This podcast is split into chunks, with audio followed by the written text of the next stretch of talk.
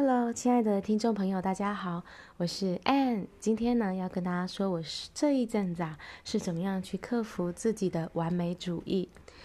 呃，过去的我呢，是一个嗯、呃、非常谨慎小心，做事情总是要考虑得很周延、很呃完整，我才会做出决定，才会去付出行动的人。然后呢，我是一个很容易能够找到错误，然后不断地去修正的人。那所以呢，就是有一点点完美的，诶，应该蛮多的 完美主义的这样的一个特质。其实这特质也不是说呃不好，也不是说好，但是呢，但是如果过度的去让自己这个特质去，嗯，去发挥的话呢，有时候会让我在很多事情上没有办法果决，然后做事情的速度也会呃慢，很多事情可能就会错过机会。像我在玩一些游戏啦，或者做事情，我就是可能就是常常是最慢做出决定，然后大家都做完了，然后我一个人还没有玩完。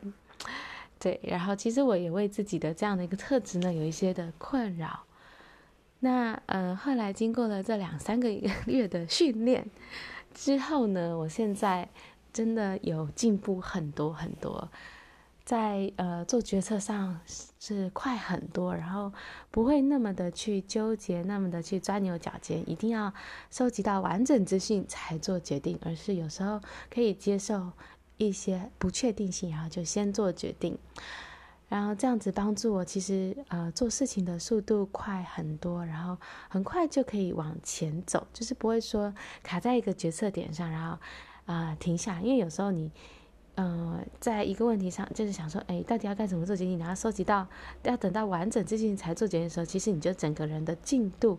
就会 delay，就会停下来。那现在呢，我就是能够很快的过了这样一关一关下去，然后就算做出的决定不是我最理想的状况，我也可以越来欣然的接受。所以我觉得这是一种自由，就是一种解脱。不是不不会太过的钻牛角尖，然后让自己可以不断的啊、往前走。所以我想要跟大家分享我是怎么样去啊、去克服，然后去去在这上面成长的。在大概九月的时候，我就参加了一个在 FB 上的一个三十天的挑战。那这个挑战呢，主要是嗯是去做一个自个人的一个网页网页面。那呃，要在这个挑战中的每一天都会有发派的任务要去完成。那呃，一天一天是非常节奏非常紧凑的。那你在做这个它的整个呃任务的过程呢，你都是需要跟上它的进度。如果今天没有做完呢，你就影响到下一关下一卡。每明天后天，就是它是相互关联的。所以我必须要在当天就。呃，做完那一天的任务，而且那任务都不简单，要中间牵扯到非常多的决策。譬如说，你要去设那个网页的你的呃图片呢，你要找别人来设计，就是要决定说你要找去上网去搜寻你要找谁，然后谁可以帮你，然后他的风格是不是你喜欢的，就是很多的决策。然后譬如说，你要在里面呃撰撰写你的文章啊。那你文章也是要做出决定，你要写这个文章，然后你要定稿，然后你要要放上去，然后你的内容要怎么编排，然后嗯、就是呃，还有包括就是怎么讲，中间有非常多的细节，然后你要去做出决定。所以呢，那时候对我来讲，一开始是很辛苦的，因为我做剪辑手是比人慢嘛。那呃，可是我又必须要在当天做决定，所以有时候真的是很多的不确定，可是我还是要必须做做出决定，然后也可能会有一些损失，因为会做做出一些不是那么理想的决定，然后可是你已经付出时间，然后付出成本去呃，譬如说呃，就已经叫人家做了，啊，做出来发现哎，不是我要的这样子，所以呢。就是这个过程呢，其实哦，那时候我也跟我的 mentor 去聊到这件事情，就是我想要去让自己能够更果决一点，然后去克服这种完美主义的这种特质。然后呢，嗯，那时候他就我的 mentor 就给我了一个呃一个工具，就是让我可以呃去遇到的时候就可以用。譬如说我很很难做决定，然后呢，他就给我一个呃工具，就是说我。比如说我要做一件事情，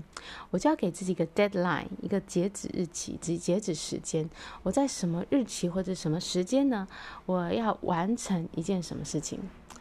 然后呃，就是我就是要承诺说，我一定要去做到，在我自己给自己期限，不管我没有做的完美，我就是要下一个决定，我就是要把它完成。那他的这个，还有说呢，你可以允许自己啊、中间最多就是改三次你的截止日期，但是呢，就是要承诺说，我就是要去做到。然后，所以这个也是对我来讲也是帮助很大，就是有一个时间的呃压迫性，然后让我可以啊、呃、去接受我没有很没有到完美，我就是先把它做完。对，然后接受我可能会做错，会搞砸，但是没有关系，就先先做了再说。他还有给我另外一个工具呢，就是说，因为我需要写一些文章，或者我需要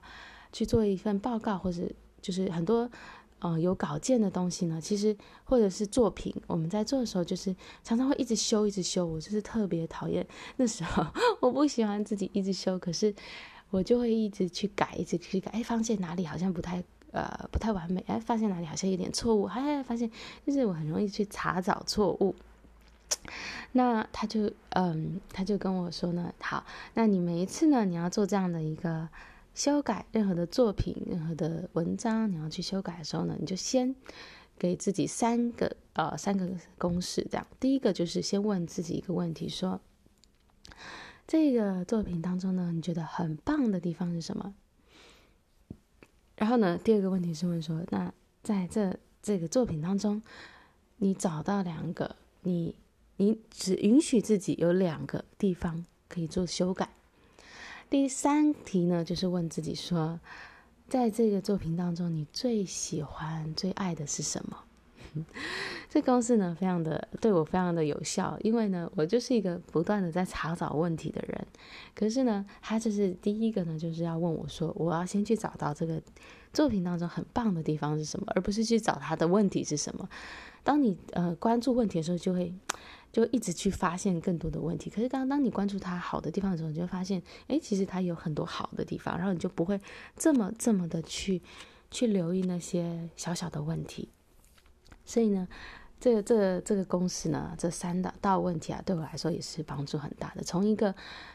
呃好的问题开始问，哎，找到一个好的地方，然后最后一个问题是你要去关注那个。很你很爱的地方，就是可以让你的感情也投入在其中，你就不会一直用头脑去想那些觉得不完美的地方，而是用心的去感受，嗯，这个地方我哪里已经做得很好了，我很喜欢这样子。那你中间呢，就允许自己只有两个可以修改的地方。有时候这真的是呃，给自己一点呃这种这样的一个。呃，要求，然后让我可以去放下那种坚持，放下一定要修改的那种那种强迫症，然后就是透过这样的一天一天的锻炼训练呢，我觉得帮助非常的大。然后到现在过两三个月，我现在真的能够释怀很多，很多时候就不去要求完美了，然后。觉得很多事情真的没有必要去要求到那么完美，然后反而能够把自己的时间精力放在真正重要的事情，然后从这种啊、不断不断修改的这种这种啊、这种啊、这样的一个状态呢，去啊、呃、放松很多，就可以接受呃不完美，然后呢最重要的就是事情要做完，做完比完美重要。啊，这就是我在这一段时间当中的学习跟成长，分享给大家，也祝福大家呢，嗯，可以从中有所获得喽。谢谢大家的聆听，我们下一次再见。